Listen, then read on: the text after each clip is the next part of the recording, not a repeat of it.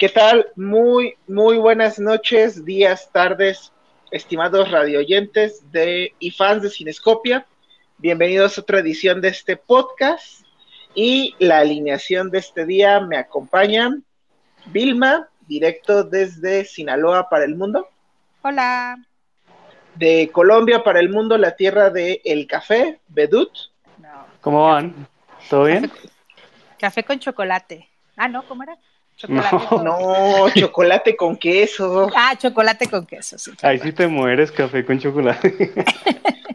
Fíjate que aquí el café con chocolate, mucha gente lo toma y lo piden para frappuccinos de Starbucks. Sí, aquí hay café con chocolate, pero bueno. Ay, en fin, no. Sigan, sigan presentando a la gente. y por aquí no veo a nuestro querido jefe, creo que desapareció. Sí, no está. Bueno, en un rato se presenta nuestro estimado jefe, el líder supremo de Cinescopia, el FED. Por aquí de Radio Oyentes nos acompaña José Luis de Directo de Ecuador. Eh, este no sé si el diputable. ok. Hello, hello, hello. Juan Pablo Andrade, muchas gracias por escucharnos, sintonizarnos, compartirnos y bueno, comenzamos con el día de hoy que tenemos una agenda apretada. Vamos a hablar de, primero comenzamos con el nuevo, la nueva película de Clint Eastwood, Cry Macho, que bueno, se estrenó este viernes en cines y que dentro de nuestro staff de Cinescopia, eh, los que la vieron fueron tanto nuestro querido Fed como nuestra estimada Vilma. Eh, por desgracia, su, su, colega el cineactuario, por muy fan que es de Clint Eastwood, pues no tuvo oportunidad de verla. Pero cuéntenme, cuéntenme qué tal está Caray Macho, ¿les gustó? Eh, Clint Eastwood, ya de, ya de retírate, ya estás muy viejo para hacer cine, Ah. cuéntenme. Mira, y como yo voy a hacer la parte amable, voy a hablar primero. Mira, la verdad, Clint Eastwood, eh, pues es Clint Eastwood. Entonces, es un señor que ha envejecido bien, que se ve bien a sus 91 años, y vaya, lo que está haciendo es increíble. Pero esta no es su mejor película.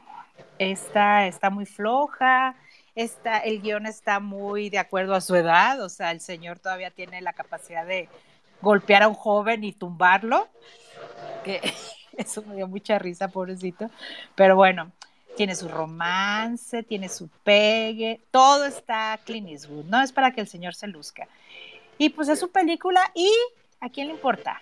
Él la hizo, la pagó y él, él actúa, él la dirige, está bien, él hace lo que le da su gana. Ya está en esas edades que puede hacer lo que le dé su gana.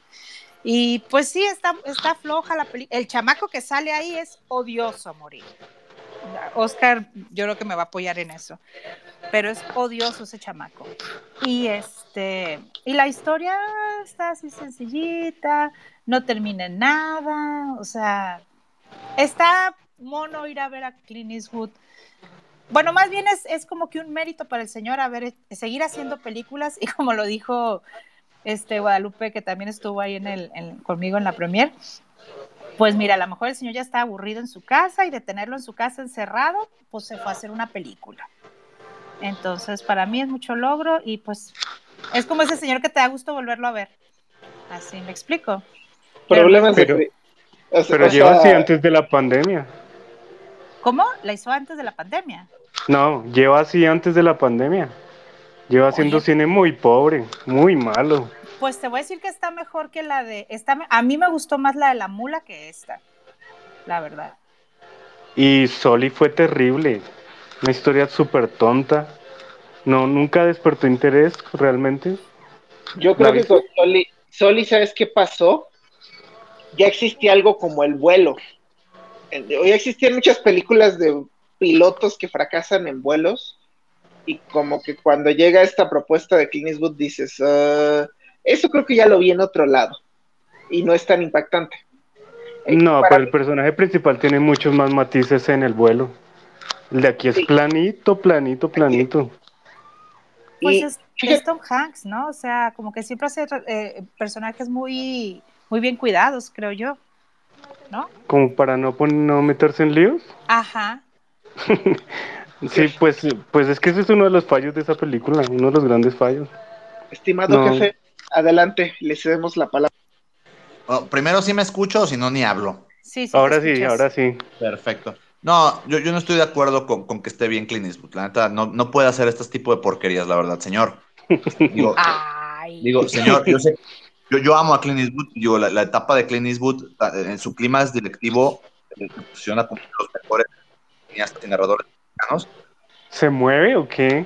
Es que está hablando mal de Clint Eastwood y, y Twitter no lo deja.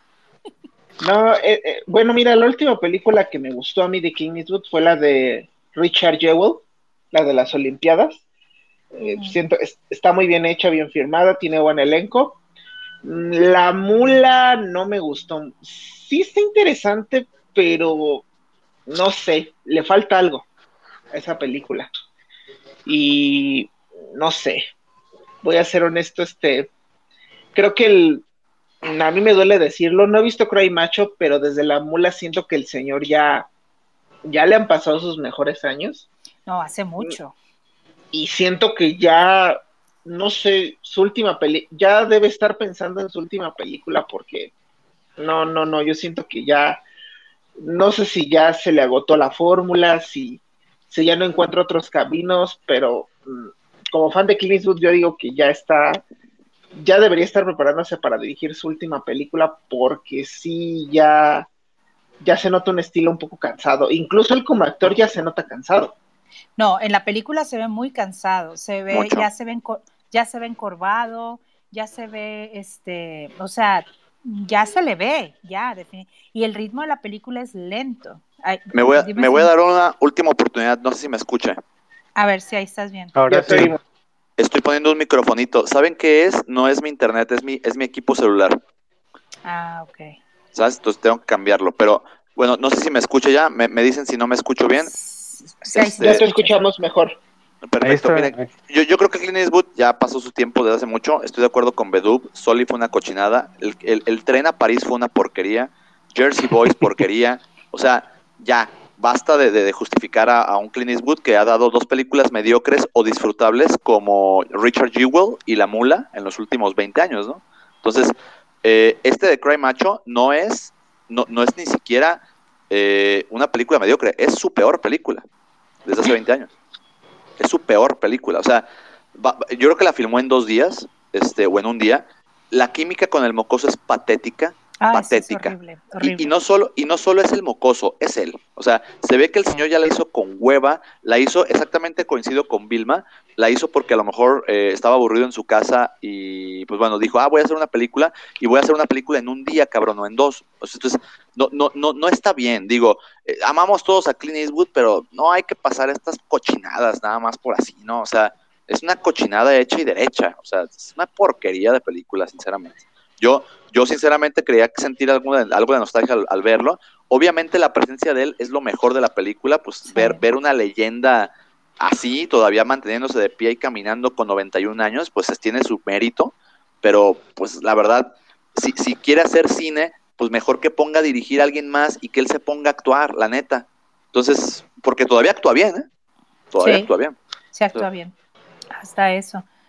Pero bueno, Oye. la gente, la gente rica lo que hace es este hacer películas cuando ya está grande. Eh, No, pues, y en su casa han de haber dicho, no, pues mi hijo vaya a saber la- hacer la película porque tampoco debe ser muy, muy fácil de manejar, ¿no? Pero sí está, no creo que tenga éxito esta película. Y ojalá que no sea la última porque sería la, se retiraría con una mala película. Fíjate, si se hubiera retirado con la mula, hubiera estado bastante bien, Sí, bastante decente. o, con, o con Richard Jewell que se hubiera retirado. No Sí. estoy estado tan mal, pero pues, o- o- yo creo que el punto donde él O se Gran haber Torino. retirado. Exacto. me- Desperdició, desper- desperdició retirarse con Gran Torino, lo desperdició la oportunidad, porque él dijo en un principio que esa era su última actuación en ese momento.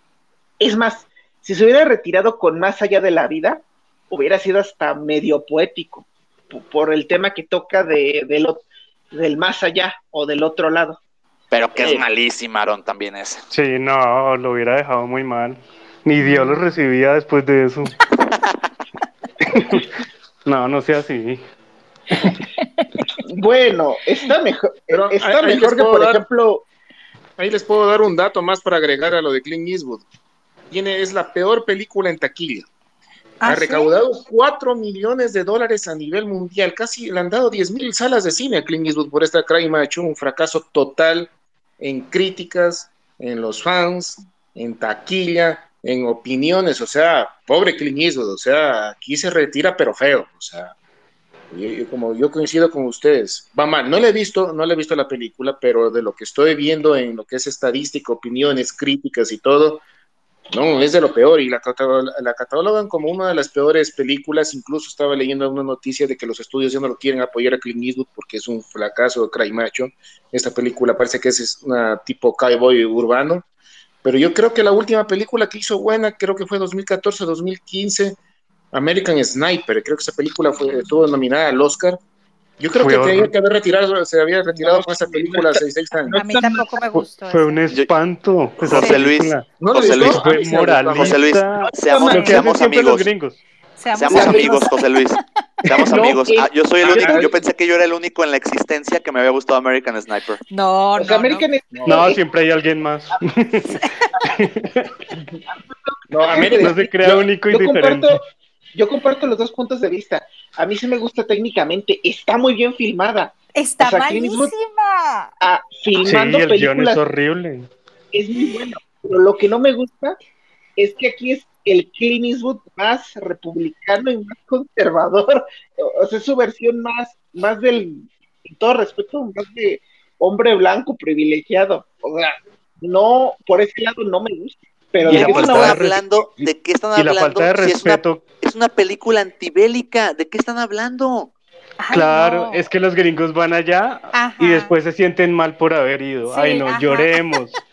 No, sí, so- los matamos solo un poquito. De hecho, Sí, de hecho él no se siente mal. Él no, obligaron. él no se siente mal por ir. De hecho, Pero habla la del trauma. sí. No, habla del trauma post, a- habla del post-trauma de un güey que disfruta la guerra más que su familia. Exactamente. No, ¿Qué ¿cuándo película disfrutó vieron? la guerra? ¿Cuándo disfrutó la guerra? Sí, él Si disfrutaba la guerra, de hecho le de gustaba ir. tristeza. Ah, eso sí, siempre trae cara de pedo, de tristeza. Pero él disfrutaba la guerra. Él, él quería No, ir. Sí, claro. Se, se No. me, se me hace que no la, se me hace que no se acuerdan de la movie. no, pues Yo sí me acuerdo del bebé. Así Del de bebé falta de respeto al público. El tenían que haber hecho Rambo. La primera de Rambo, de First Blood, tenían que haberla hecho con ese es- estado psicológico como lo muestra Clint Eastwood al, al soldado aquí en American Sniper. Se me hace que lo hacen mejor en la de la, la otra, la de los que los que desarman bombas. ¿Cómo se llama? Hurt Locker. The Hurt Locker. Se me hace que lo, que lo representa mejor que, que esa. Ay, Dios, se quedó Mm, Ninguna, es que están hablando de cine de guerra malísimo. Pues, pues ahí se dan las dos. Ahí se dan, fíjate, al nivel. O sea, para Ay, mí, no digo, sé. no son peliculones, no me parecen peliculones. No, pero está pa- mejor pero sí me gustan. No, pero está, me- ah, para mí está mejor tratado ese, ese tema del trauma de la guerra. Se me hace mejor tratado en la de, en esa, la de Fort Locker, no me acuerdo cómo se llama. de- el que desarma bombas. Ahí, esa sí me, me gustó más que, que la de esa del sniper, es horrible. Sí. Y es, o sea, es viva Norteamérica. O sea, los gringos son La- mejor. La, mejor- la mejor película bélica que hizo Clint Eastwood y que sí te creo que sea antibélica es Cartas de Hiroshima. Sí, güey, película. Película. película. Y sí es no antibélica. y, y ese te creo que sea más antibélica, pero es American Sniper, eh, no sé. Hay que verla, se la llevan de tarea. Véanla otra vez todos. Ay, no, yo ya No, muchas gracias. Gracias. Luego Bedú me debe una lista ahí de películas. No, no, no, gracias, ya no puedo. Pero yo, creo que esas películas pero- los hacen ver mal a los gringos como así políticamente es. los Así hacen ver mal. Digo, yo, yo- yo- yo- O sea, los hacen ver como unos corruptos. Es una, eh, es una oda a ellos mismos. No, no, no. Yo. No, vi no American- sí, sí. yo vi American Sniper y le tuve, sí, o sea, sí, sí hace ver mal a los gringos, como muy lastimosos, patéticos. Nah. Es que, es que está hecho desde el- es que está hecho desde la perspectiva de un republicano y por muy humanista Vámonos, que se quiera ver un republicano, No, espérense, Sigue sigue, siendo- Power of the Dog. sigue No, es siendo un que inventan mucho. Qué mal. Es que- republicano. Por muy humanista que se quiera ver, hoy el conservador que habita en él sigue ahí. Claro. no, no, no lo puedes como que, como que eso no lo puedes ocultar.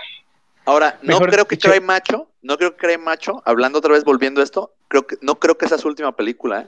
La neta. Pues ojalá que no, ojalá haga algo bueno. Hace una película cada año y está como Woody Allen. Que se le meta a Sergio Leone adentro. No, es, ¿Cómo es se llama macho, el mi último actor que...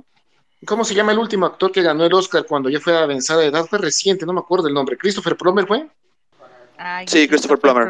mi Christopher novio. Yo, yo creo que Clint Eastwood tiene que dejar de dirigir y buscar el Oscar a mejor actor. Yo creo que se lo merece. Le han negado bastantes veces el Oscar y yo creo que tiene que hacer como Christopher Plummer, buscar un buen libreto, una buena película para que se retire como, aunque sea que gane actor de reparto. De acuerdo. Pero Christopher, Plum- Christopher Plummer tiene más tablas ah, actorales que Clint Eastwood. Lejos. Sí, sí, pero, pero ahí te va. El, el- el matiz, el matiz que tiene el registro para el western y sus papeles dramáticos de Clint Eastwood es muy bueno. Unforgiven, disculpa, es, un es una actuación sota dentro del western. No, es que es un peliculón. Es un peliculón. Sí, eso no hay nada que hacer. Todo lo que estamos hablando de Clint Eastwood fue en su mejor época. Forgiven, eh, Cartas desde China, Golpes del Destino, este, eh, Río Místico. River. Mm. Uf, Ah, esa es buena, esa es muy buena. Yo Esa creo es que ya ves quedamos, ya todo lo que haga a partir de ahora aquí, y si es bueno, hay darle las gracias, pero quedarnos con, pues con su época dorada, cuando, no nada más, por ejemplo, cuando hizo también- Pero también fue muy de altibajos, ¿no? Sí. A ver, ¿cuál es No su fue- película favorita de, de Clint Eastwood? Ten el top 3, tantas películas que tiene. él. ¿Cuál Unforgiven, es su top Unforgiven tres? es la uno. Unforgiven. Ya, listo. Unforgiven. A mí me gusta mucho Poder Absoluto. Ah, Es buena esa película y lamentablemente la gente no la apreció esa película. Lamentablemente. No, Ah, No yo la no te aprecio puedo esa película. A ver, déjame Es ver que porque, yo, no yo no sé si decirte Unforgiven, Río Místico y Cartas desde Tsushima. Estamos hablando como director, Pero como ¿verdad? actor. Ah, como actor, el bueno, el malo y el feo. El bueno, el malo y el feo. Pero el malo y Ah, el feo. esa sí me acuerdo. Y una que Ah. se llama Play Misty for Me es muy La buena. primera que dirigió. Sí, Sí, y es la, la primera primera que que, en que la mujer es toda acosadora, insoportable. Fue la que pues, se, se basaron después para hacer Atracción Fatal y el resto de películas así. Muy buena, Ay, pues mira, por ejemplo, la de Million Dollar Baby, no, me- no sabía que la había hecho, ¿eh? Él la dirigió Sí. y la actuó. Es la de Golpes del Destino. Que aquí hay. Ajá. Es que las estoy viendo aquí. ¿Qué más? Ah, Jinetes del Espacio, a mí me gustó mucho. Es entretenida, ¿eh? Es entretenida. Sí, A mí me gustó mucho. La sí, de que Yo es la pongo primero al fugitivo ¡Oh, buen- Wells. Los puentes de Madison. Los Fugitivo, Josie Wales es buena. ¿Y sabes cuál? ¿Sabes qué, qué, qué- qué- qué película también es muy olvidada de él? Es un muy buen western. Se llama High Plains Drifter. Qué Sharp buena película. Qué buena. Es buena Es- esa sí es un de culto. Obligatoria Sí. de ver esa película. Es culto. Es un suspenso. español es un suspenso western. Se Suspenso llama- western. Es que ahí te va. Le han puesto 20 mil nombres en español, pero es de un espíritu que llega a vengarse. Ah, Es un espíritu reencarnado que llega a vengar- a vengarse un pueblo. Está, eh, tiene un pedo surreal muy cabrón. Sí, buenísimo. ¿Y los puentes de Madison no les gustó? A mí sí. Sí, Claro. sí, sí, claro que sí. Se me hace. Creo, creo que al final. No el cine romántico ese man con Sí, esa película. Es que no es, es es que no es una película en sí romántica, es una película Es un materna- dramatotota. maternalista, desde, desde- si lo ves desde ese punto de vista, porque al final el ente no es el romance. Bueno, sí es el amor, pero no es el amor que le tiene a, a- a este amor de verano, sino a sus hijos. Entonces, eso le da como una perspectiva distinta a todas las comedias románticas o películas románticas que hemos visto. Fíjate Y, y que oiga, oiga, y otra, y- perdón, y otra cosa, ahí también Clint Eastwood actúa muy bien, ¿eh? Muy bien. está hermoso. No, pues la química con Meryl Streep es buenísima. Y la escena de, de la ducha, uy. Uh, no, no, no, es es súper sexy ese hombre, qué bruto. O sea, E- Esa película, verán, tomarán en cuenta que también es una de las más taquilleras de Clint Eastwood, de los puentes de Madison. Incluso yo, yo creo que le quitó mucho, mucho prestigio a... a, a ver, ¿cuándo- ¿en qué año se estrenó Titanic? No, eh, los, 99. pu- los del puente de Madison es del 95. Noven- el Titanic se fue en el En 97. el 99 creo que es el Titanic. 97. Claro, y Puentes de Madison se la considera una de las mejores películas románticas de los 90, sobre Titanic. Es que Titanic no es romántica. No, Titanic no es nada. cursi. Titanic Sí. cabían los dos güeyes en la tabla. O sea, ya. O sea, con Y eso podrían rompes encimar toda la a James puta Cameron. película. Sí. Y que se ahogaran los tres. que Oigan. hundido. Mande. Pues vamos con, yo quiero hablar de yo les quiero hablar de Power of the Dog porque Dale. porque la productora nos va nos va nos va a correletear, raro. Sí, habla. Yo te doy permiso, no está la productora. Yo soy la coproductora. ¿A Acabo de ver Power of the Dog. ¿Ya. ¿alguien, ¿Alguien ya la vio, no? ah? No. No.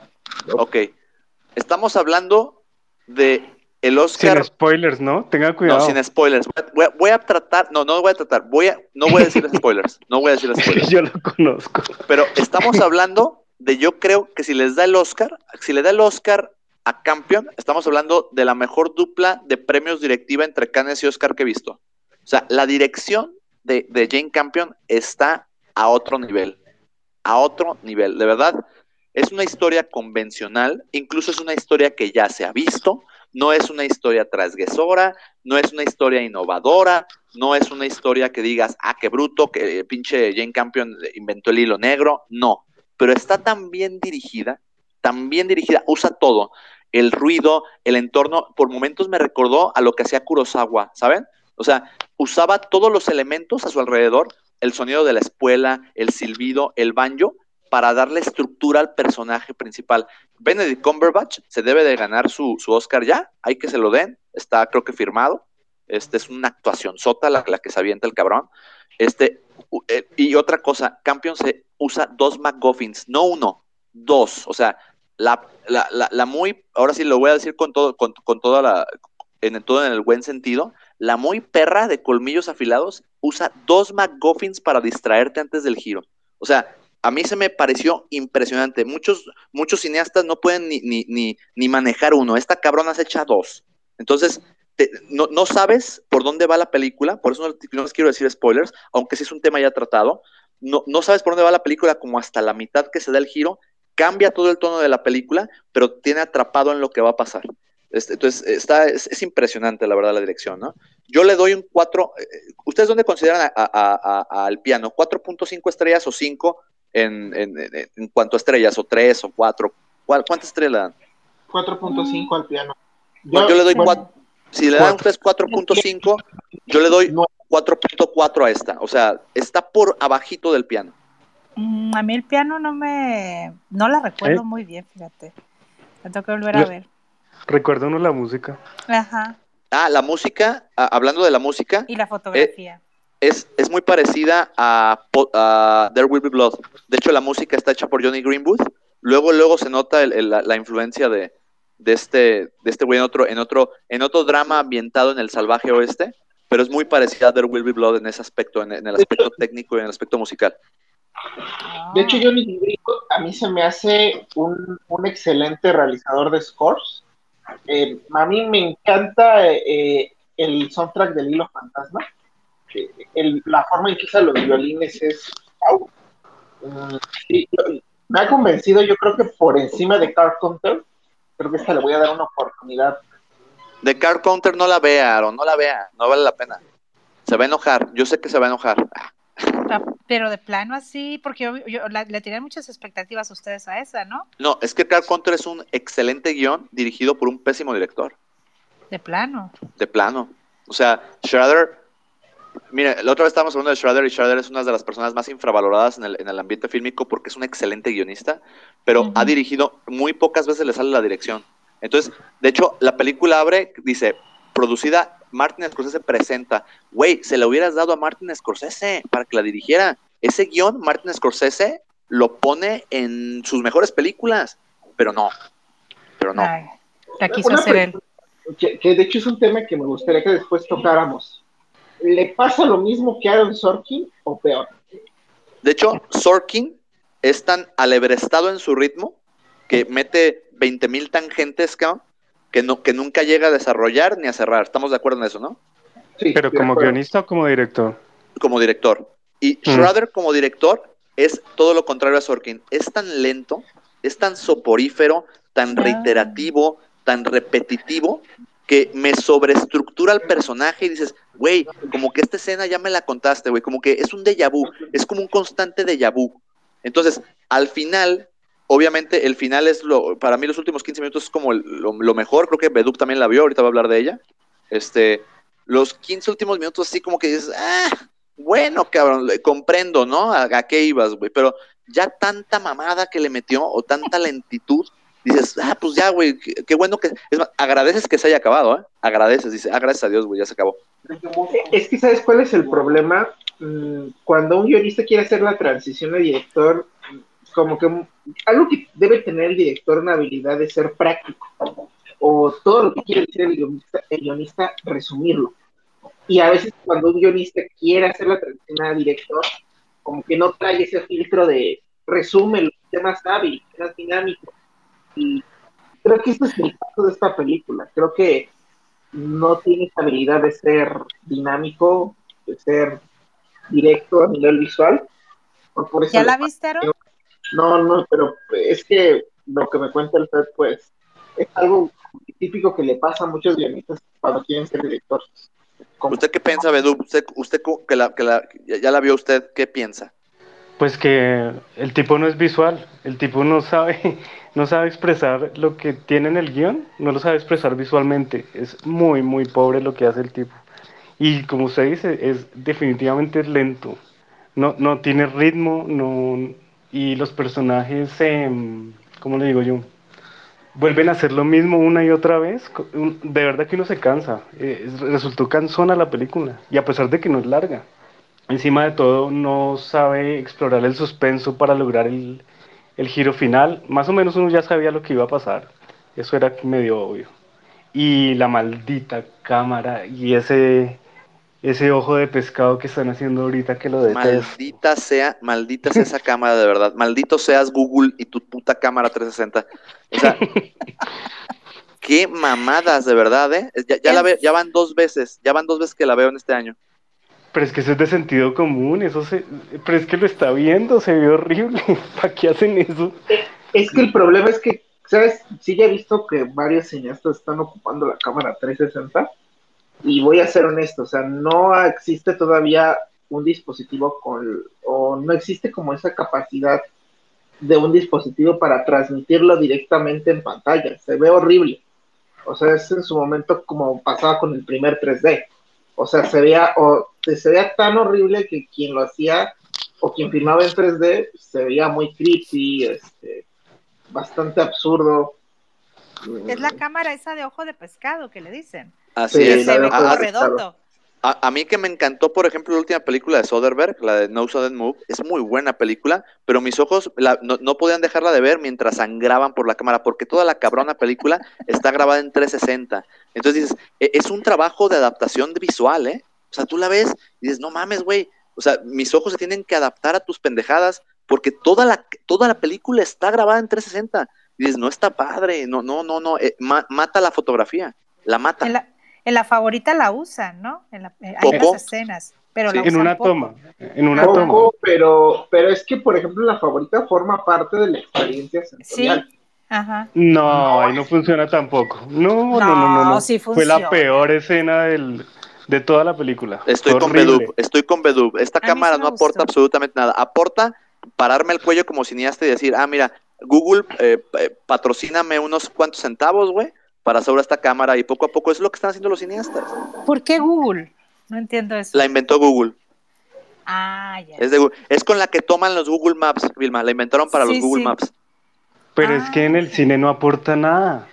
No, No, no es un aporte realmente. Vimos como la Steadicam cuando la usó Kubrick en El Resplandor fue un aporte impresionante.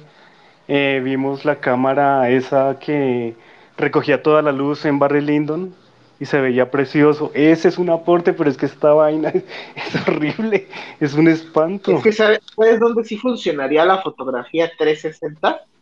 Únicamente creo que si la perspectiva fuera en primera persona, pero si no, creo que no funciona. Sí, un plano, un plano subjetivo. O sea, sí, posiblemente. Pero no creo que funcione ni en tercera persona, ni, o al menos quisieras como esos clásicos planos que te vas, ale te vas, te vas, encuentras un punto final y te vas alejando, pero no veo otro lugar donde funcione, o sea, y, y que lo haga, pues, hoy aparte nada más es fotografía, se ve muy lindo, tiene que tener una coherencia narrativa. Y es que el punto es que quería mostrar toda la cárcel, ¿no? Ese era todo el punto de la dichosa cámara. Y ver Sí, lo que o sea- pasaba en cada celda. Así es, o sea, que es- es- eso, era la- eso era el punto, o sea, sacar toda la cárcel mientras estás caminando. Güey, no es necesario, o sea, Inútil, totalmente inútil. totalmente inútil. Oye, hablando de la cárcel, el, el personaje de William Dafoe, totalmente desperdiciado, ¿eh? O sea, Paul Schrader, Paul Schrader muy, muy, muy- muy bien describiendo personajes, porque los tres personajes están bien descritos, los protagonistas, pero el, el, pues el villano del cuento, en este caso William Defoe, totalmente por los suelos, ¿eh? También digo, no es perfecto tampoco el guion. No, y tampoco la motivación del apostador. O sea, sacrificarse tanto por alguien que ni siquiera conoce. O sea, eso como que no tiene sentido. Sí, como este post-trauma, ¿no? Que se le mete, que, que, que lo sobreestructura, a mi gusto. La verdad, Sí. La verdad, una, una decepción, ¿eh? Una decepción. La película no me parece mala, no me No. parece, pero, pero dista mucho de ser buena. Este, pero una decepción total de Car Counter, la verdad. Pero recibió una calificación muy alta en Venecia. Es por lo que le digo de los jurados, no hay que confiar nunca en los jurados.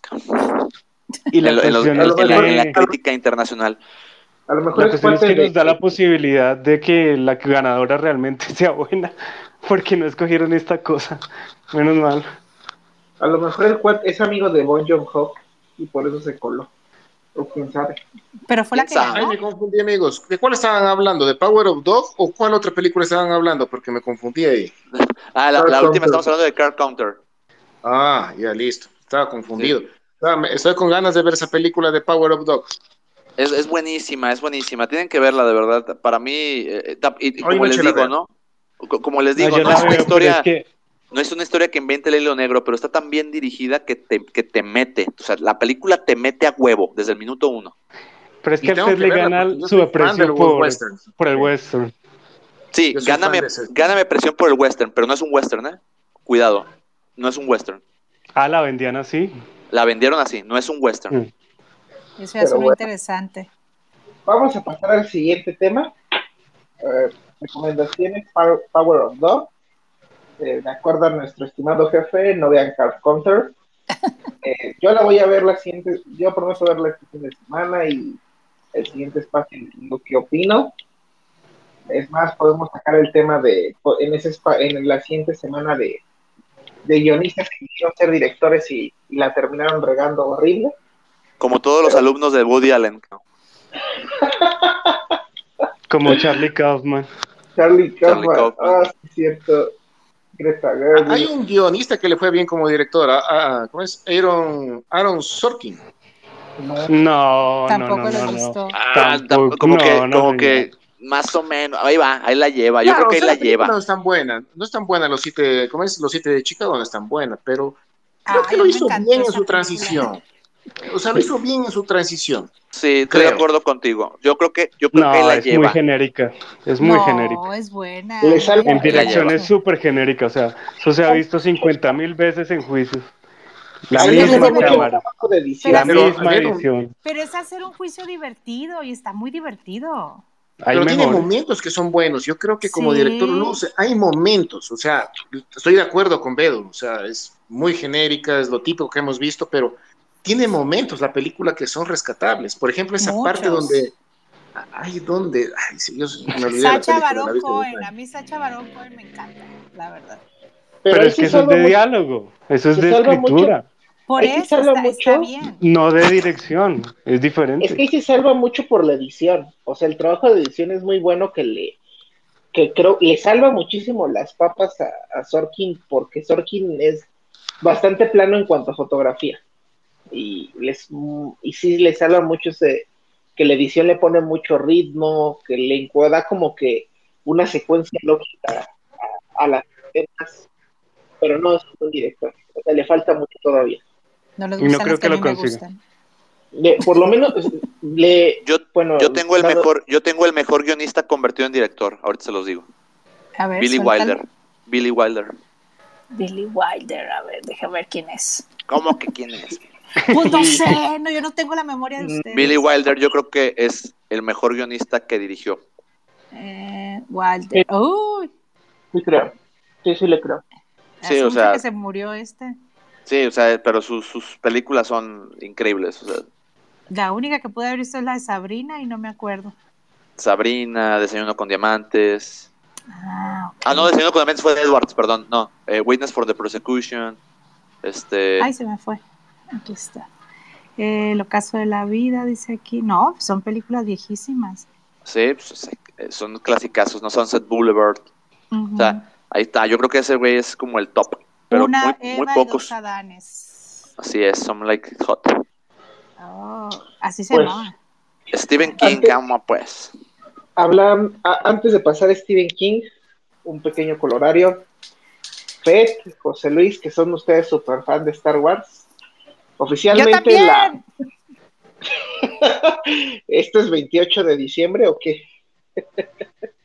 ¿Por qué? Pero no. ¿Tú sí eres fan, Vilma? Sí, ¿verdad, Oscar? No, No, o sí. no soy- ¿Estás no soy bromeando? yo.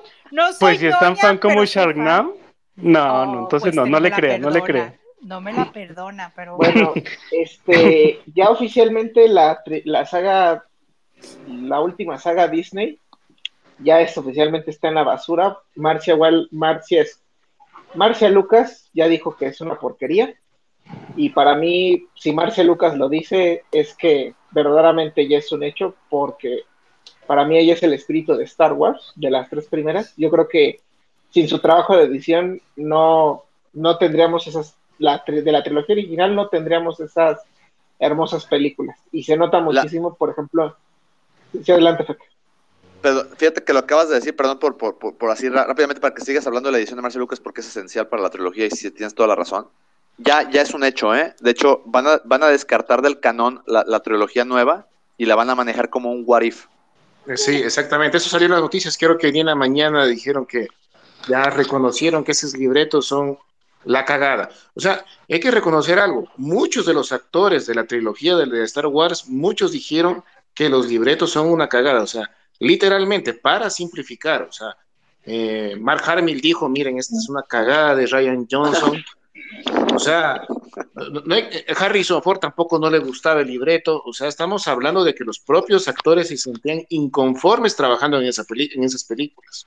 Ahora, yo no sé qué va a pasar, por ejemplo, porque est- están hechos est- están hecho están hechos toda una mierda, ¿eh? Ahí, o sea, sinceramente no porque nos haya gustado de Mandalorian, porque nos gustó, este, pero independientemente de Mandalorian, todo está hecho una mierda. El universo de Star Wars es de los de, de- de- de las catástrofes narrativas más, eh, yo creo que sonadas en el mundo del cine.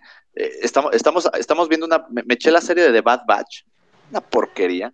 Y, y, y, y- y parece que le dijeron a, le dijeron a, a Filoni, güey, haz una serie para tapar todos los hoyos argumentales de la trilogía que hizo Johnson y, y Abrams, güey. Entonces, si ya hicieron una serie para tapar y al día siguiente dicen que tampoco va a valer eso, pues entonces, ¿qué está haciendo Disney?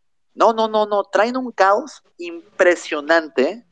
Que Yo- se yo no sé. acabe, que se acabe. La Que verdad, se a Bedu, los superhéroes también. te Yo digo la verdad, que Bedu, se te digo la verdad, Bedu, sinceramente, para mí, un- para mí un fan de Star Wars es, es de- eh, un verdadero fan de Star Wars debe aceptar que la trilogía original y se acabó porque, porque la calidad, la calidad de las precuelas es paupérrima también, está pa'l perro. O sea, Yo estoy la- de acuerdo con eso. hay momentos en las Pero- precuelas, hay momentos, pero se acabó, o sea, paupérrima también. O sea, estamos, y, y de las películas nuevas, pues Rock One, yo creo que la única, la única, junto La con The única, Mandalorian tienes razón. con- junto con The razón. Mandalorian, que Mandalorian le hicieron muy bien, la neta la serie le hicieron muy bien. Pero, Este, pero sabe, ha mencionado un punto clave, o sea, la, y que para mí es la importancia de Marcia Lucas. Para mí, creo que lo he dicho varias veces, George Lucas no se me hace ni siquiera un buen director. Siento que le salvaron mucho las papas, la gente que estuvo alrededor. Eh, Marcia, por ejemplo, con el trabajo de edición es el corazón de Star Wars, junto con este director, uh, Irvine Fisher, del director del Imperio Contraataca. Irving Kershner. Hilbert Kirchner le salvaron muchísimo las papas. Y, y de ahí, pues, se nota mucho que, por ejemplo, en las precuelas y en- de las nuevas sagas no se, no se siente el mismo trabajo. O sea, cuando, y son dirigidas por Lucas, que es lo peor. No se siente ese trabajo de edición y ritmo que tenía Marcia, no se siente el trabajo de, dirección que traía tanto Irvini. Entonces, para mí, tiene razón. No fan, ¿verdad? Eh, es fan de Star Wars debe aceptar que, que todo se quede en la, en la trilogía original, que también quizás Rogue One la aceptemos y de Mandalorian, pero se acabó. No, y, y- otro ejemplo, o sea, tú, tú estabas hablando de, de- de- de- de pésimos directores, o sea, Lucas es un pésimo director, la verdad, es un pésimo director. O sea, o sea la- la- sinceramente, es, es un buen guionista, un buen adaptador. Eh, eh, pero se quedó, o sea, American Graffiti es un buen guion, THX 1138 es un buen guion, este, eh, pero Star Wars, el, el Imperio Contraataca es un muy buen guion, eh, excelente guion, pero, pero hasta ahí, o sea, se acabó. De dirección no tiene nada el cabrón. No, no tiene nada. Y hay una falla de George Lucas. George Lucas les gus- le gusta mucho la exposición. Él cree que las personas son estúpidas cuando Sí. van al cine y hay que explicarles todo. Entonces, a él no le gusta que, que el público piense en, en la narrativa de cómo se va proyectando la historia. Incluso hay una, una, no me acuerdo si el Hollywood Reporter o BBC le preguntaron que por qué él hace mucha exposición, que yo, yo me acuerdo que fue un buen debate, y le, le decían que no tiene que exponer mucho, o sea, que por qué tiene que explicar todo al público. Y él dijo así, tajante, súper terco, a mí me gusta exponer y qué. O sea, estamos Sí. hablando también de un director que no se deja, lle- Mm. que no entiende mucho la dirección de, la, de una película. Y oye, ¿Esa y vamos a hacer- a vamos- Nolan? Sí, es un pre-Nolan, la verdad es un pre-Nolan. Sí. Vamos, ¿Sabes qué es vamos- lo- va- ¿Sabes qué es Vamos a ser un poco más crudos. Esto lo voy a decir así rápidamente. Vamos a ser un poquito más crudos. Vamos a pensar en 1937 Star Wars, la primera de Star Wars, ¿va? La primera de Star Wars, de no ser por Alec Guinness y Peter Cushing, la verdad, estuviera- estuviéramos hablando de otro Krull o otro Dunas, ¿eh? O sea, sinceramente la dirección de Star Wars da mucho a desear, mucho. La cuestión técnica, la cuestión técnica es sobresaliente y las actuaciones de, las- de- los actores maduros es sobresaliente también. Pero estamos hablando de, una, de un remake de La Fortaleza Escondida de Kurosawa. Entonces, tampoco era que tuviera mucho chiste. Yo, yo pongo sobre la mesa, imaginemos que la dirección de Star Wars del 77 se lo hubieras dado a un Spielberg. Otro pedo, ¿eh? O sea, esa película que tiene un 7, por ejemplo, para mí, lo hubieras catapultado un 9-10, cabrón. ¿Sí me explico? Y cuando entra Irving Kershner al, quite en la, en la segunda del director, ahí sí, Lucas, ahí sí lo mejor que hace. El guion del Imperio Contraataca es hermosísimo. Este, es una, eh, para mí el, punto máximo del cine de fantasía.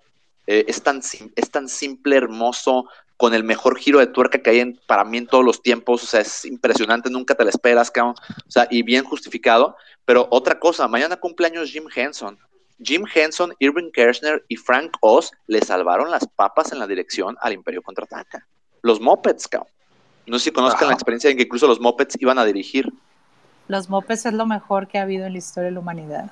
Frank Oz llevaba, Frank Oz es Miss Piggy, llevaba a Miss Piggy a Fossi a, a- a- pues ahí a, a- a- a amenizar la dirección, ¿no?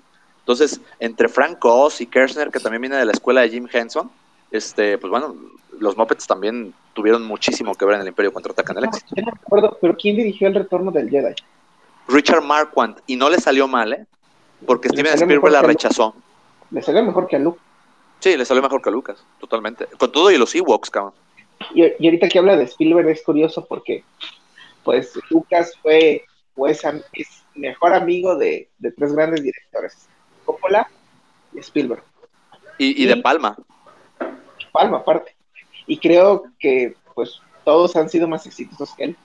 Eh, De, hecho, hay un chiste muy, muy bueno de la ceremonia del Oscar de- del año en que ganó Scorsese, que el premio Mejor Director lo entregaron Lucas, Spielberg y Coppola, y antes de entregar el premio dijeron, ah, qué bueno, qué, qué bien se siente ganar un Oscar, ¿verdad, Coppola? Y Lucas dice, oiga, no sé de qué hablan, yo nunca he ganado un Oscar. Y pues es que es tan mal director que nunca, pues, Pues- ni a los académicos les gusta. Yo, yo no sé si Coppola y Lucas se lleven ahorita, pero lo que dijo Coppola hace un año. O sea, lo que dijo Coppola de Lucas es verdad. Dijo, ¿Qué dijo? es, Lucas, tenía, Lucas tiene talento como guionista, pero desperdició su, todo su talento en la porquería de Star Wars. Así lo dijo. Oh my Ay, God. sí, ve Tómala, porque somos fan de Coppola. O sea, así, Ah. tajante, cabrón. Ahí sí yo digo, güey, pinche Coppola, güey, el Imperio contraataca sí está buena, güey. O sea, pero, pero, dices, no, pero, digo, sumando todo, sumando todo lo que ha hecho Lucas en, en Star Wars, ha hecho mucho más cosas malas que buenas, ¿eh? O sea, hay que decirlo. O sea, yo creo que- Yo creo, yo creo que la trilogía original en su complemento en las tres, en su complemento en las tres es un perfecto complemento y es una trilogía muy buena, pero puta, fuera de ahí está cabrón. y nos quejamos de Disney, Sí. cuando tampoco había mucho a dónde hacerse. No, y Disney no. ya nos ha dado dos, nos ha dado dos alegrías, cabrón. Nos dio Rock One y nos dio The Mandalorian, güey. Digo, tampoco digas que está, tampoco que, te- que tú digas comparado a Lucas muy mal, pues no. De hecho, pues nos ha dado casi las mismas alegrías que Lucas, cabrón. Pero bueno, ¿Y la ¿Qué serie de Clone? Wars? ¿qué le- les gusta o no? A mí me parece muy Eh. buena la serie de Clone Wars. Pues, eh, pues algún capítulo que otro, yo creo, porque también se me hace muy repetitiva, ¿sabes? ¿Sabes a cuál, Claro, cuál me encantó? Hay mucho José Luis? ¿Sabes a, a mí cuál me encantó? La de Cartoon Network, güey. Estaba buenísima. La Ah, esa de- es buenísima, los 25 capítulos. ah, Sí, de, de cinco minutos cada uno, creo. Están buenísimos. Sí, ¿verdad? esa es excelente. Pero el dibujo está muy bueno. Sí. Mis amigos Bueno. ñoños me la platicaron. Mm. Sí. Eso Sí, sí. va- Vamos, a- hablando de amigos niños, vamos a pasar con ñoños. Stephen King. Ah, Eh, bueno, eh, creo que va a cumplir años hoy, mañana, no sé. Hoy. Este, hoy cumpleaños, entonces, en honor a su... ¿Cuántos años cumple? Este, No sé, pero, pero aquí, aquí yo creo que debería hablar, bueno, no sé si José Luis sea también el experto, pero aquí tenemos a dos expertos de terror, que es Teddy, que ya se ponga de hablante, y Bedub, ¿no? A Son ver, como los chidos. adelante, cu- cuéntenme, ¿cuál es el legado de, o cuál es el consideran que es el legado, el legado de Stephen King a la cultura pop? ¿Y cuál ha sido su aportación, o en qué lugar lo ponemos eh, en cuanto al cine de terror?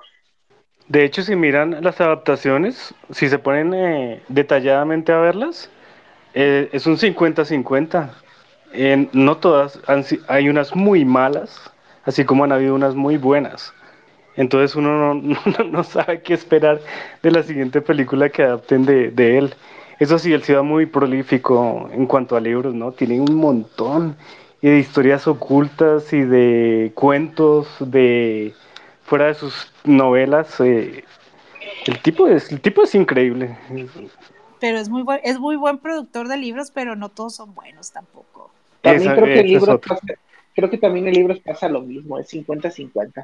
O sea, No, puedes oye, tener a mí no que- me gusta, ¿eh? A mí la verdad yo lo he leído y no me gusta. a mí hay cosas, a mí me pasa igual que con el cine. O sea, hay libros de Stephen King que, wow, los amo, pero hay otros que digo, Dios de mi vida, o sea, ¿en qué estabas pensando? Por ejemplo, un libro que a mí me encanta y lo considero uno de los mejores sagas literarias, La Torre Oscura. Y, por ejemplo, hay ot- el libro de, uf, creo que es el del perro, eh, Cuyo. Cuyo. no me gusta, o sea, es horrible. Y tiene esas pequeñas piezas en su carrera. Pero todo, o bueno, no sé, yo no, yo no le entiendo qué tan, o sea, ustedes que son expertos en terror, ¿sí realmente es un buen productor de terror? O sea, en, en- en cuanto a escribir, pues, ¿produce buen Sí. terror? ¿Sí? Claro, pero es que nada más hay que ver em, los títulos que nos ha dado. o sea, es que es la única manera. Por ejemplo, Carrie, es increíble esa película. Todos sus personajes son estructurados. eh, bueno, también tuvo a Brian De Palma en su mejor momento. Sí. Em, la cuestión de la madre era importantísima para poder establecer el, el miedo que tiene Carrie, ¿no? Todo el tiempo. Ujú. Em, eh, el Resplandor, que pues Kubrick se salió totalmente en su adaptación, pero el, y el propio Stephen King reconoce que es una obra maestra, que no, que no, que no dice lo que él quería reflejar en el libro, pero que es una obra maestra. Pero eso es una adaptación. Yo no sé por qué la Sí. gente sigue sin entender qué es adaptar, cabrón. O sea, adaptar no es copiar. Adaptar es Pues, eh, adapto un libro al lenguaje fílmico. Pues hasta el propio Stephen King no lo No lo entendió. Y en su momento la odió. Ya Creo después fue el tiempo en que dio la razón. Creo que esta frase la he repetido millones de veces, pero hacer una adaptación es como trasladar una pieza de cristal de una casa a otra. Cualquier mínimo detalle este, puede hacer que, que la pieza se rompa y hay veces en que a lo mejor la pieza no cabe en otra casa y tienes que rasparle, tienes que cortarla por partes para meterla, po- porque ah, y, y eso pasa cuando traduces del lenguaje literario al cinematográfico. Hay muchas cosas que no van a funcionar eh, están en el libro y que no van a funcionar y que las tienes que cortar, modo. Pero tienes que buscar la forma de que la historia no pierda el sentido. Y, y a pesar de, por ejemplo, Stanley Kubrick con el resplandor, digo, es una cosa completamente diferente, pero nunca pierde el sentido de la obra o el mensaje. principal. ¿Alguien Y- ya leyó el libro? ¿Del resplandor? Ajá. Yo la- O sea, en el No. libro eh, el- hay una diferencia muy clara con respecto del libro del resplandor al resplandor, y es que en el libro te da a entender que la casa es un ente. es un ente ya sea demoníaco o, o como sea, y que tiene vida propia y que le está jugando una mala pasada a, a estos tres personajes. En cambio, Stanley Kubrick, por cuestiones de el lenguaje cinematográfico, yo eh, lo de pensar así, establece que todo lo que ocurre ahí es paranormal y nada más, y la casa no es un ente, solo es un lugar donde ocurren hechos parano- paranormales. El laberinto no existe. Tampoco En el libro. En el libro. Eso se lo inventó Kubrick, se lo sacó de la manga. Pero el, laberinto, pero el laberinto, fíjense el símbolo que tiene en el... en- en- Es lo que te iba a Sí, decir, es un sí. buen elemento. O sea, la, la, la locura, la demencia, el, el- Ajá. el- el- el- todo esto. ¿no? Kubrick sabemos que es un adaptador por, por, por, por Todas. naturaleza. Todas las adaptó a sus huevos y dijo, a ver, y es como exactamente me gustó mucho la analogía de Orón, ¿no? O sea, Kubrick mueve el cristal, lo tiene que cortar, lo tiene que poner, lo- hasta lo embellece. ¿no? Hablamos de otro ejemplo así rápidamente, La Naranja Mecánica, no sé si han leído el libro, pero o sea, también, y, y hablando del libro del resplandor, o sea, que me perdone King, pero es mejor la película que el libro. Y hablando de la, de, de- de la naranja mecánica, que me perdone Anthony Burgess, pero es mejor la película que el libro. O sea, Stanley Kubrick era tan grande que podía hacer las mejores películas de los libros. O sea, era impresionante, la verdad. que. Entonces, El Resplandor, hay una película, no sé si la vieron del Resplandor, que era, le hicieron para la televisión, que está totalmente Sí. pegada al libro. Yo la vi. ¿Y qué tal? No, no lo he visto. No, es que no, no le llega. O sea, no llega. O sea, está, no está mala. lo adapta igual al libro. Eso sí, es igualito. Porque pues tiene mucho más tiempo. Ajá. Pero no llega a la calidad artística de, de lo que hizo Kubrick. No, ni cerca. Para nada. no, no, es que, ¿Y, que y qué, qué Pero- otra adaptación destacan de Stephen King? Pero, pero por eso les decía, vean esas dos, Carrie y El Resplandor. Vamos ahí. O sea, dos de las mejores películas de terror de todos los tiempos. Y nadie lo fíjate, puede negar. Bedut, eh, Pues ahorita sí. hablamos de terror, pero no hablamos para mí de lo que es el top 10 de las mejores películas de todos los tiempos. de, Sueño de fuga, que- que no es Sueños de fuga, que no o sea. Sueños de fuga es impresionante. ¿Esa es una de sus 10 mejores películas? ¿De las que Sí. más le gusta? de las que más me gustan a mí, sí. De adaptación. Ah, Muy bueno. O sea, sí, Sueños de fuga es una película muy buena. Sueños de fuga fue el peor error que cometieron eh, el, el Oscar en su, en su historia. No sé cómo no premiar fue Sueños de fuga. ¿A ti no te gustó, No, pero es que, pero es que ese ahí estaba, ahí estaba Pulp Fiction también. Sí, pero Pulp la- Fiction, dale el, Pulp Fiction dale el guion. O sea, la película como tal era de Sueños de fuga. O sea, no, no, no. Y, y se la das a Forrest Gump. No mames. O sea, es decir, Sí, no mames. estaban las tres, estaban las tres. Claro, ahí comparando Forrest Gump con, con Sueños de Fuga, mil veces Sueños de Fuga. Es triste esa película. Justo el otro día nos quedamos justo hablando con Aaron, a- nos hablamos largo de Sueños de Fuga, de los únicos dos que estábamos hablando de esa película. Y que Sueños de Fuga es muy buena. Esa es una buena adaptación. Yo no estoy en contra de la adaptación, eh, estoy en contra de la adaptación cuando pierde la esencia el personaje principal. Y ahí le- yo le doy la razón a Stephen King con Kubrick. Kubrick le quita toda la esencia del personaje que in- interpreta Jack Nicholson eh, dentro de su película, que mismo se llama Jack. Entonces, le quita la esencia al personaje que cambia toda la historia. Es bueno a veces adaptar la historia, pero nunca cambiar la esencia del personaje. Yo estoy Yo en no- contra que cuando las adaptaciones cambian la esencia del personaje. Sí, Yo discrepo, yo discrepo Por ejemplo, yo, un ejemplo, en, en Sueños de Fuga, no cambian la esencia del personaje que interpreta Morgan Freeman, porque en el libro es, es un hombre blanco, pelirrojo, alto, robusto, es irlandés, y acá el director eh, con- lo contrata a Morgan Freeman por mejor presencia electoral, un hombre afroamericano que no tiene nada que ver al libro, pero no pierde la esencia Morgan Freeman del personaje que, inter- que, que proyecta en el libro. Y eso es algo muy bueno. De Incluso lo mejora, mejora esa esencia dentro de lo que es, dentro de lo que es una, podríamos decir, el alma del personaje. Sueño de fuga tiene dos grandes contrastes. Y esos son dos muy buenos villanos y dos muy buenos héroes, por decirlo así. Sí. Em, el, el director de la cárcel es un villano genial, es insoportable, uno lo quiere matar. Y el que le hace la segunda, que es el, el jefe de seguridad, ¿le- se guardia. así? ¿El guardia? Sí, guardia Ese de guardia es letal. Clancy Brown. Esos dos villanos son ¿Sabe? increíbles. Hay dos villanos en del cine que son como, bueno, tres.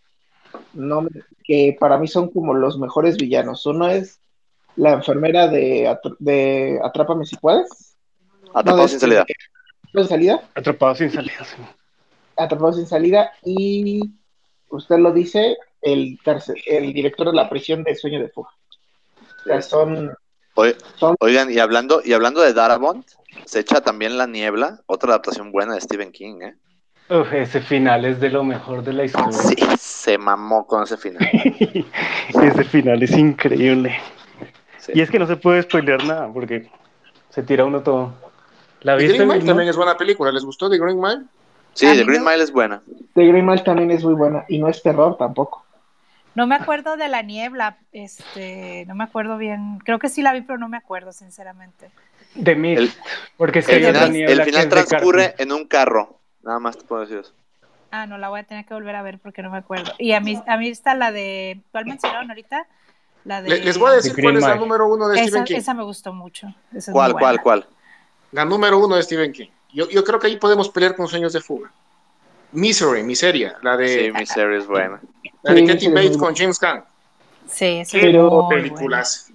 Pero encuentro Qué una películas. constante en Stephen King en su obra y es que sus personajes están muy bien diseñados. O sea, por ejemplo, en Misery, el personaje principal, el de la acosadora, tiene una psicología muy bien diseñada, tanto en el libro como en la película. En Sueños de Fuga, tanto el director de la prisión como el, el, de- el guardia de seguridad, como este abogado, están muy bien diseñados. En Carrie, igual, la, la mamá, tanto como Carrie, están muy bien diseñados. O sea, son, nada más es generar terror porque sí, sino, o generar impacto, o generar angustia, o la emoción que sea, sino diseño muy bien a mis personajes. Los- no, no de una forma compleja, pero al menos los doto de cierto carisma, de una personalidad eh, que cumple el objetivo que yo necesito, que sea que lo odien o que amen a este personaje. Y hay que ser honestos, muy pocos, escri- muy pocos escritores hacen, buen, hacen bien a sus personajes. Sí, es- eso sí, es un buen escritor, definitivamente, pero, problema- no todo es bueno. El problema es que se abarca demasiado en, en- en detalles. Sí, ah, sí, eso lo odio. Uy, es en un muy paisa- detallista. sí, en un paisaje hasta la flor es allá escondida, roja, no sé qué. Son unos ladrillos sus libros. O sea, cada libro pesa un kilo. El Sí, impermeable amarillo les puedo preguntar. ¿Les puedo ¿Qué? preguntar algo? Ah, pues dale. El libro de el libro de It da tanta hueva como las dos adaptaciones de- de- que se han hecho, porque qué No. putas Sí. huevas de películas, ¿eh? De verdad. Sí, el Es- inicio, está, es- el, no, el inicio está de hueva. El inicio No, es. no, y yo, Aarón, yo no he pasado de la, de la mitad. Es, es Yo- de huevo ese libro. un impermeable amarillo con un globo rojo y está caminando. Y dices, ¿y, y a qué hora se lo come el niño? Sí, no. Y va, eh, a la que siempre repito yo, la de la bicicleta. Va con la bicicleta y el viento le va dando en la cara. Cuando voltea a ver la verja amarilla que está en una casa con un No árbol mames. verde. que Y, Sí, o sea, así. son cinco páginas, Fed. Y no termina de bajarse de la pinche bicicleta el niño. O sea, yo entiendo, O sea, yo entiendo, dices, yo ya entiendo que la bicicleta. O sea, yo entiendo que la novela tiene que ser así, tienes que ser no, detallista. no, pero no, no, no, perdón, pero no. Sí, en la novela tienes que ser detallista, pero No. esos detalles tienen que contribuir a la trama. Si tú detallas nada más porque sí, y nada más por darle vueltas o por ser bastante... Pued- puedes dar ambientación, puedes dar un Pero- ambiente, pero, pero no exagerar. detallar exactamente este, la casa, el viento, la mirada, o sea, puedes dar un ambiente, y peor ahorita, bueno, es que Stephen King también es de los ochentas, no, bueno, esta la de It, es de los setentas, ochentas, no sé, pero, pero no puedes detallar tanto como lo hace este hombre, ahorita ya no, ahorita no tienes lectores para eso. Ahora, yo- Eso- Aquí está, aquí mi esposa compró el libro de, de It. Este, Es Digo, un lo- ladrillo, ¿no? es una, sí, lo- y yo lo he visto y dije, lo voy a leer. Y dije, no, no, me da una pinche hueva leerlo. Sí, y aparte porque las películas, las películas a mí me hacen, eh, tanto la, la- la serie de It como la película que acaban de sacar en dos partes, la verdad, a mí, yo las veo súper sobrevaloradas, la verdad. Ese pinche payaso no da miedo, o sea, No, ya Es que- sáquenlo, sáquenlo. No, es que sabes cuál, a mí la verdad me daba mucho miedo el de Tim Curry, el de la serie. pero, pero Tim Curry, pero como serie es horrible. Sí, pero bueno, para mí el payaso la salvó mucho. Y, y debo de confesar que es la primera película que me acuerdo de, de mi, de mi vida que me hizo, o sea, que me dejó traumada así de que no podía dormir. Porque sí me asustó a mí ese, esa... No, a mí no. eh, digo, me asustó más el exorcista, ¿no? A mí me- pero a mí me pero asusta esa de más- grande. A mí me asusta más en el libro, porque en el libro eh, aquí se exploran mucho este detalle de que eso se convierte en lo que tú más temes, o en el miedo que más temes. Y en el lenguaje cinematográfico se han limitado únicamente a ponerlo como un payaso. Sí. Exacto, sí, la- exacto. Ajá, siento que sí. siento que nunca explican bien los eh, eh, las dos películas creo que han fallado mucho en el origen, eh, en, en el por qué, en el sí, siento exactamente eso. Entonces por eso veo el libro y digo, no mames, va a estar igual que las películas, qué hueva, güey. No, O sea, porque por lo menos hay una explicación del origen de eso, muy rebuscada, o sea, muy así de, ah, no manches, o sea, es un extraterrestre que vino del espacio y que come cada 23 años, bueno, pero al menos hay un contexto, eh, que es lo que le falta mucho a las películas, y que de hecho yo pensé, a mí la parte 1 de It me gustó, pero ya la parte 2 sí, sí la sentí muy mala, ¿O ¿por qué? Porque yo pensé que en la parte 2 iban a empezar a explicar un poco el contexto de dónde, de dónde viene eso, eh, cuál es su origen, cómo llegó a la Tierra y, y, pues la película eso no le importa y, y de hecho toma las partes más, porque de hecho la parte más aburrida del libro es cuando son adultos, o sea, son las partes que, que debieran interesarte más, pero son las que más te aburren. Dios Sí, santo. no. no, Oye, no, Yo otra- siempre vi, vi la última de It como, como los Goonies. Eh, eso no es terror, Ah. es- eso es una aventura. O sea, eso no le metan más, no digan más sobre eso. Pero en cambio la, la serie de televisión sí era terror. Y me acuerdo Pues- que, que nos la botaron así de una a las nueve de la noche para todo el mundo. Hubieran niños o no hubieran. Sí, nos la mandaron Ah, de cua- Nosotros ahí. cuando, la tele- cuando la televisión era cool. Sí, no, yo la renté, yo la renté y, y me rentaron nada más un cassette, faltaba el segundo. Tenía que ir por el, entonces me quedé a la mitad y yo, ah, por eso no podía. Nah, qué dormir". bueno, eh, que, que de hecho lo mismo pasa con la serie de televisión. La parte más de flojera es este, es la parte de La adulta. La adulta, es la que- totalmente. que es la que más te debe interesar, porque, porque pues un- unos se vuelven unos fracasados, este, unos tienen como No, miedos. de hecho, todos son exitosos. a mí no era el fracaso, Sí, queda como no, el que se, el primero que se que lo come, pero el, el que se suicida. sí, ese que era medio fracaso. El problema de la parte adulta es que omiten la parte de las orgías. Entonces, no la hacen bien en la serie y no la hacen bien en la película. A, a ver, a ver, pero, pero ahorita Vamos a la No, parte sexual, o sea, quitan toda la parte es- sexual que da miedo. pero te referías a la, a la, a la orgía espacial de los payasos, ¿no? A la que hay en el libro. Sí. Ah, ¿Hay pues, orgías libro en me el contaron libro? que también hay una orgía entre los personajes. Sí. Sí, En el libro Claro. sí. cuando Y- y así niños. ¿Hay orgías? Pero- sí. En, la- en el libro sí, en el libro, pero yo juro, te lo juro que por morbosa quería llegar a leer eso, pero ya no llegué.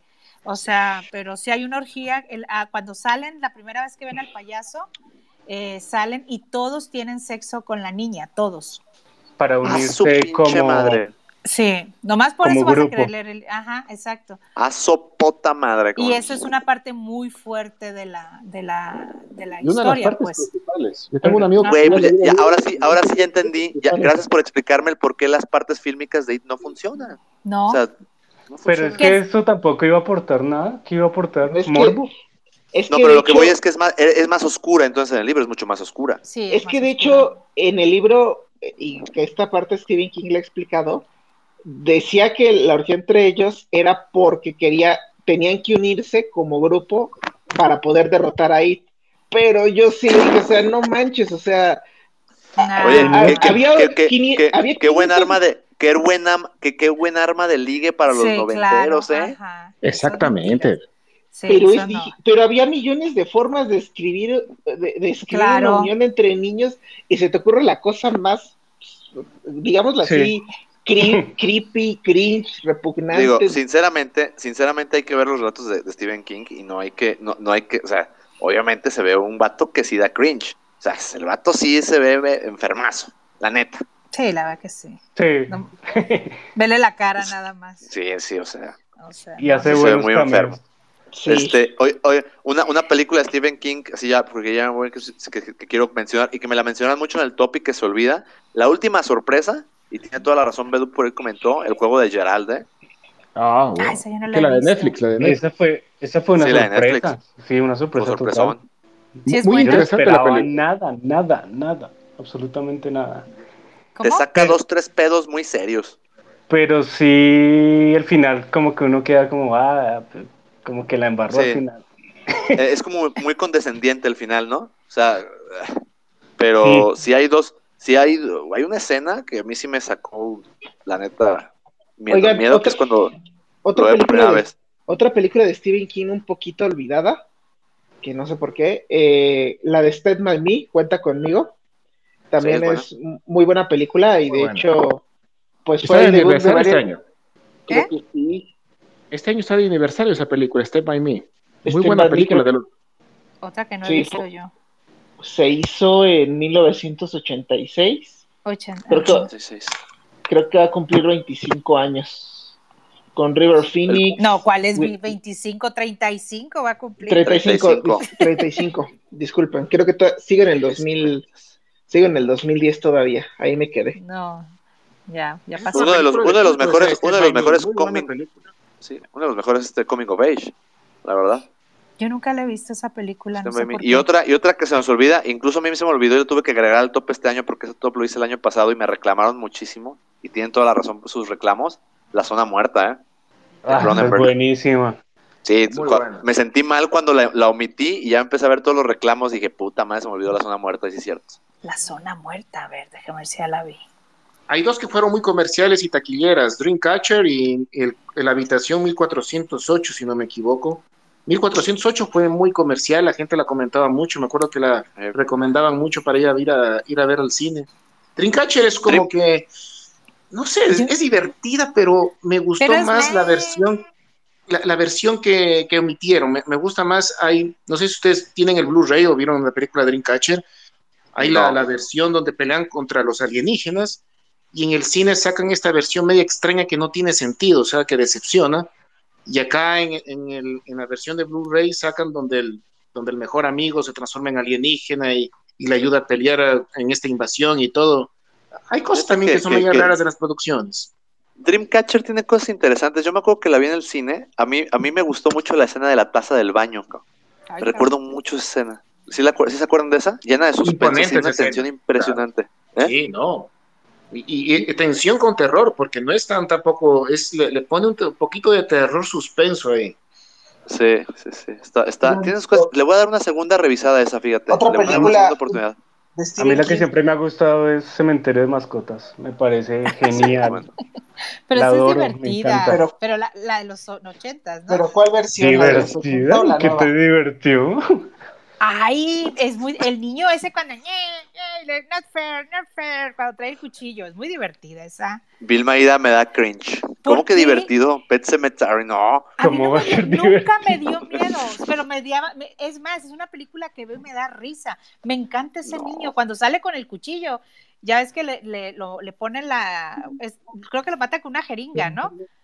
Al, al niño. Al y que se niño, pone- sí. Y de así, Ujú. no fair, no fair. Y se va para atrás así. Ay, no, está buenísima. Es, es muy divertida. Para mí es Esa película tiene la escena eh, más terrorífica que no es de terror. Y La de es la muerte del niño. Sí, la del camión. Eh, Esa vaina le hace dar a uno Sí, ay, bueno, escalofríos. A Y mí después no de me ver dio esa dio- te da angustia esa, esa Después escena. Sí, de esa te da película le angustia. tienes miedo a los gatos. No, ¿cuál miedo a los gatos? Eh, bueno, a mí no me dio miedo, esa sí no me dio miedo para que veas, pero me gusta mucho esa película. El Y no me- remake fue horrible. A mí no me gustó el remake, Sí. se me hizo una blasfemia el, remake, pero, sí. Pero otra la, película sí película me gustó. de Stephen King, bueno, del basado libro de Stephen King que está un poco olvidada, pero tiene sus cosas buenas. Yo, yo creo que en parte porque la hizo Schwarzenegger es El Fugitivo, The Running Man. Tiene un Ah, no mames, ¿es Stephen King? Sí, es Stephen King, El Fugitivo. The Ah, Running no Man. ¿Con sabía, cabrón. Ford? ¿Seguro que es esa?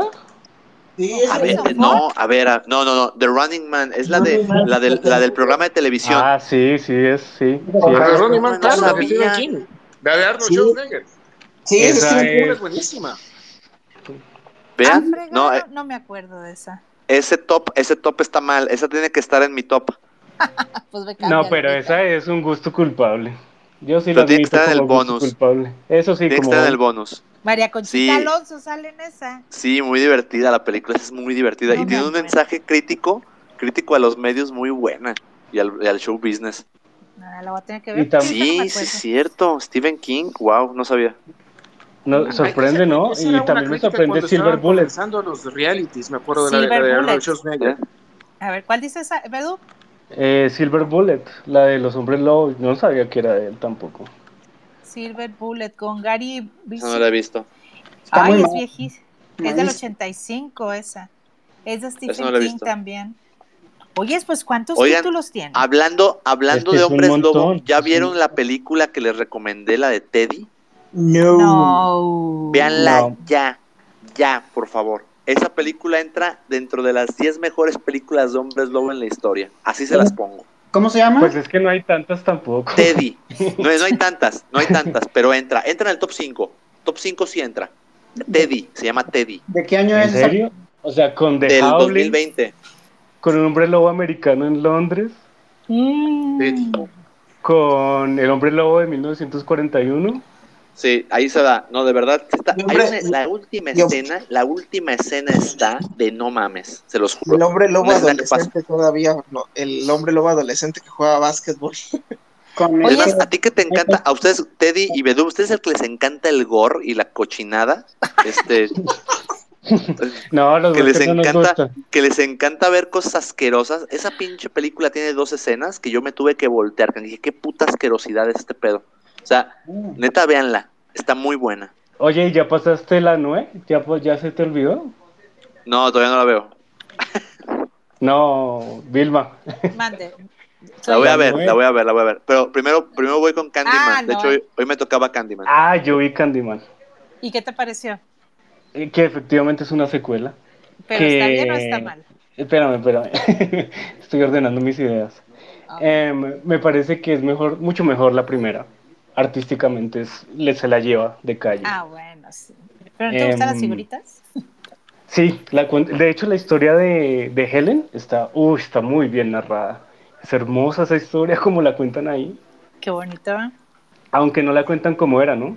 Cuentan es la versión oficial, pues, que salió. Ajá. Porque lo que pasó fue que efectivamente Candyman la obligó a ella a hacer todo lo que hizo. ¿Cierto? Ah, la de, la de Helen, sí, la de la primera parte. Sí, correcto, esa. Ajá, sí, sí. Em, no me gustó que quieran hacer una franquicia porque se les nota leguas que la quieren hacer. Eso de los tres Candyman eh, en diferentes periodos de tiempo, se les nota leguas. Y el personaje principal tampoco me gustó. No, lo que podrían, eh, lo que podrían hacer, Fa- fatal. eh, el Candyman sí podrá funcionar como secuela, pero que no bebiera directamente de esas tres historias, sino que fuera una historia nueva, que contribuyera al mito, porque al final del día el mito del Candyman en la cinta, eh, pues se ve contribuido por diferentes historias, cuyo pues trasfondo es la segregación racial. Y si hacen, o- pueden hacer otra historia de segrega- con el mismo sentido y creo que funcionaría mejor como secuela que si se agarran de pues de, lo, de, la- de las tres historias de Candyman. No, yo creo que las secuelas no, no, ojalá que no hagan nada, Sí, que la dejen así. Sí, ya que la dejen así. Ya, Pero ya, es que ya se les fue. nota, se les nota mucho la gana de querer hacer secuelas. Ah, es una Pues- lástima. Pues es que Jordan Peele tiene que sacar de un lado dinero, ¿no? Pues que haga otra cosa. Es que Candyman tuvo la 2 y la 3 que fueron malas películas de las de los 90, porque la, la del 92 es un clásico del cine. Sacaron esta nueva del- de, de este año, que creo que es una película aceptable. No da miedo porque el terror es muy suave, es suavito, pero la cinematografía me gusta. Si se dan cuenta, tiene mucha cinematografía de Martin Scorsese en el momento que hace las tomas abiertas para la para cuando muestra los escenarios, así como le gusta a Scorsese mostrar eh, eh, escenarios reales, que tomas abiertas, que muestra el edificio, cómo se acerca el auto. Eh, Tiene mucho de ese cine y también combina mucho el- la cinematografía de Guillermo del Toro cuando cuentan las fábulas. Es como que tratan de hacer no, no una eso. fantasía estilo terror y todo, pero no le sale tan bien. No le sale tan bien a Candyman. No, es ni- como que tratan de no. hacer Ni un le sale a Del. Toro, no, ni no le sale a ellos. No, por eso digo, tratan de hacer una fusión media rara ahí, porque la, la- la- el desarrollo de los personajes es malo. el desarrollo de los personajes es malo, no hay buenas actuaciones y, y no, no, no se ve un Candyman y cuando hay las muertes abren la toma, o sea, por ejemplo, hay una parte donde la matan a una, a una crítica de, de pinturas, no se la ve cómo la mata, abren la toma, Y el- la descuartizan por ahí, pero se la, se la ve toma abierta. O sea, no, no, no, no combinan muchas. Parece que este director es muy fan de Scorsese, de Guillermo de Toro, pero no la aplica muy bien porque, Directora. no sé, de- no, no, no, de la aplica. Especialmente cuando anuncia la violencia roja. La violencia roja, cuando alguien va a morir en Martin Scorsese, siempre pone el, el- como que una luz tenue roja o algo. Acá lo, lo hace, pero lo hace mal en Candyman. Ve- Pero ahí tratan de, tratan de hacer algo, por lo menos. No, pero Bernard Reus se los lleva de calle. La primera es que es magnífica. Y la música, por Dios, cómo se omitieron la música. Sí, este no tiene esa No, nada. la música es partitura es pésima. genial. La del 92. Algún, bueno, La del 92 es buena. ya nos desvía, ya ahorita pasamos de Stephen King a Candyman. Ahora vamos con la otra, la otra pregunta, eh, yo creo que es bien fácil contestar. La peor adaptación que han visto de un libro de Stephen King, Pues esa, ¿no? La de la torre. La torre. o La Torre Oscura. La Torre ¿Tú Oscura. la viste? Yo sí Oh. la vi, la, la sufrí. Y yo me leí los libros y fue una decepción total. Fíjate que eh, tiene 354 películas adaptadas de Stephen King. No, puede ser. Sí. Pues aquí lo estoy viendo en... en- No, en- entre series y películas. Bueno, sí, perdón, series y películas. Son tres, o sea, es muchísimo esto, ¿no? Y por eso, y todo se está entre el 50 y 50, ¿no te digo? Sí, no, pero yo creo que es, bueno, quién sabe. No todas, es que no todas. ¿Cuántos es- eh, libros escribe por año Stephen King? Porque es, es una máquina para escribir Sí, tanto. es que Y aparte que esos libros son grandotes. por eso. eh, ¿Y el tipo cuántos años tiene? Cumplió, es del 47. 70 y algo. Tiene. Fíjate, o sea, y 300 y tantos, o sea, este tipo hace de a dos libros por año, de a tres libros por año. Es el, es el Clint Eastwood o el Woody Allen del, de la literatura. Saca un libro por año. Oiga, Sí, pero Oye, volviendo, volviendo, volviendo Sí, a, a- a- Clint Eastwood, ahorita que están haciendo esta, esta, esta proliferación de Stephen King y Clint Eastwood, u- ubican a, les voy a dar un dato chido, ahí les va. A ver. Tu chido. Yo creo, en, en algún momento, yo saqué un, de los primeros posts que saqué en Cinescopia, eh, saqué uno sobre el director fantasma de Clint Eastwood. Yo creo que Clint Eastwood tiene un director fantasma. O sea, tiene alguien que le dirige las películas por él. Porque Ándate. incluso había años que, que sacaba dos películas. Entonces, este director fantasma se llama, ahí les va, Tom Stern. ¿Y de dónde sacaste ese dato? Siempre es un, es un como una editorial que saqué en el 2011, este, cuando, cuando Clint Eastwood estaba ahí por su apogeo y empezaba a sacar películas a destajo. Dos, a- dos por año se aventaba el cabrón. Es como Steven, empecé- es, es como Steven Spielberg que tenía tantos proyectos que en su momento empezó a, a contratar, a hacer, bueno, a fingir como productor, pero, Así es. pero detrás de él era el director. Y por, ejemplo dicen que, dicen que Poltergeist o sea, es obra de Spielberg, 100%, que nada más Sí, el y también y también sabes cuál otra es obra de Spielberg Eh, en aquel tiempo cuando era el productor eh, las de las de An American Tale de Don Bluth las del ratón Fireball Ah, mm. él las dirigió A ver, a ver si entendí bien. Poltergeist no la dirigió Steven Spielberg. Toby Hopper. Top Hooper pero creo que Top Hooper es- fue un prestanombres o sea en Ah. realidad la dirigió Spielberg No, de hecho, de hecho se pelearon duro en el, en el, en el set, porque es que no se la llevaban bien. Top Hopper era pues es la masacre de Texas, o sea, la masacre en Texas ese cine duro, cine que va a lo que va, de terror, mientras que Ah. Spielberg es más eh, aventurero, más de aventuras. Entonces se llegaron a pelear duro por eso. Creo que por esa fue la razón por la cual de pronto sacaron, a- pero incluso el nombre queda, el de Toby Hopper. Sí, es director Top Hopper. Aquí dice. Pero lo, lo que hace mucho Spielberg es, en todos los ámbitos, llámese caricaturas, llámese este eh, te- cine de terror, lo que sea, él es funge como productor en algunas ocasiones, pero contrata un director que es como, digamos, su títere, su prestanombres, Ujú. y él es el director creativo, él le dice lo que tiene que hacer, pero pues, y nada más el director ejecuta. Es como, así es es como su chalán. nada, Y Hopper no era así. Hopper no se aguantó eso. Dice, como que casi se dan algo así. Ese es el cuento que hay. Ay, averíguate la chisma, pues. No, lo cierto es que se enfrentaron duro, porque es que Hopper no es el, el perrito para mantener ahí, Para dirigirlo. sí, para que le digan lo que tiene que hacer. De hecho, dicen que la última versión de los Animaniacs, eso fue lo que pasó. Que, que lo que hizo fue contratar a un showrunner, que no me acuerdo su nombre, pero trabajaba en Family Guy. Y lo que él nada más le dio instrucciones creativas para que pues él hiciera el show y ya. Que dicen Spielberg. por- sí, Spielberg. Le dijo, haz, haz esto y haz esto para el programa, ejecútalo y, y ahí me mandas este como, como, como, je- como el jefe que es. Dijo, es que "Haz es un egomaníaco, ejecuta". ¿no? Es maníaco. Es un workohol- Es un a lo mejor. O sea, lo que él diga y ya. Y, y tampoco es tan bueno, tampoco. Eh, es tampoco que es un workaholic porque incluso ya viéndolo desde el punto de vista de trabajo, no, eh, eh, no sé, no sé si le da la salud, le da el tiempo, pero yo in- incluso hasta por tiempo, salud y por esfuerzo, no puedes dirigir tantos proyectos a la vez. No creo que te, no, no te va a dar la energía física. Ah, mira, ya encontré lo del FED. El director fantasma de Clint Eastwood. Aquí está. Se llama Tom Stern. Es un güey que siempre ha figurado por ahí como fotógrafo, gaffer, segundo asistente de dirección. O sea, Pues- siempre está acompañando a Eastwood desde el 80. Entonces, y, y- y hubo una época en la que tú, e incluso ahí les da porque es mi, es mi teoría. Hay películas que son de Clint Eastwood que no se parecen al estilo de Clint Eastwood.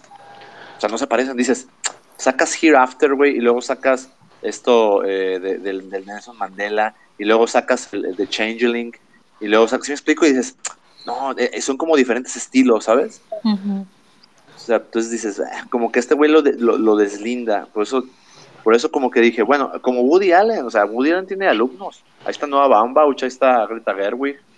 Oiga, Fed, Fed, ¿quién, quién es el Tom Stern de Cinescopia? El suyo. mi, mi- diga mi- la verdad. ¿Mi director fantasma? sí. Diga, diga. Eh, Dios. No, no, pues la- aquí, aquí, ya, ya, ya, ya saben, ya, ya saben ustedes quién es la verdadera jefa de Cinescopia, así que ni preguntar, cabrón. La, de, ¿La la productora? productora que no vino. Eh, ya, ya- ya saben quién, quién mueve los hilos. Sí, ni modo.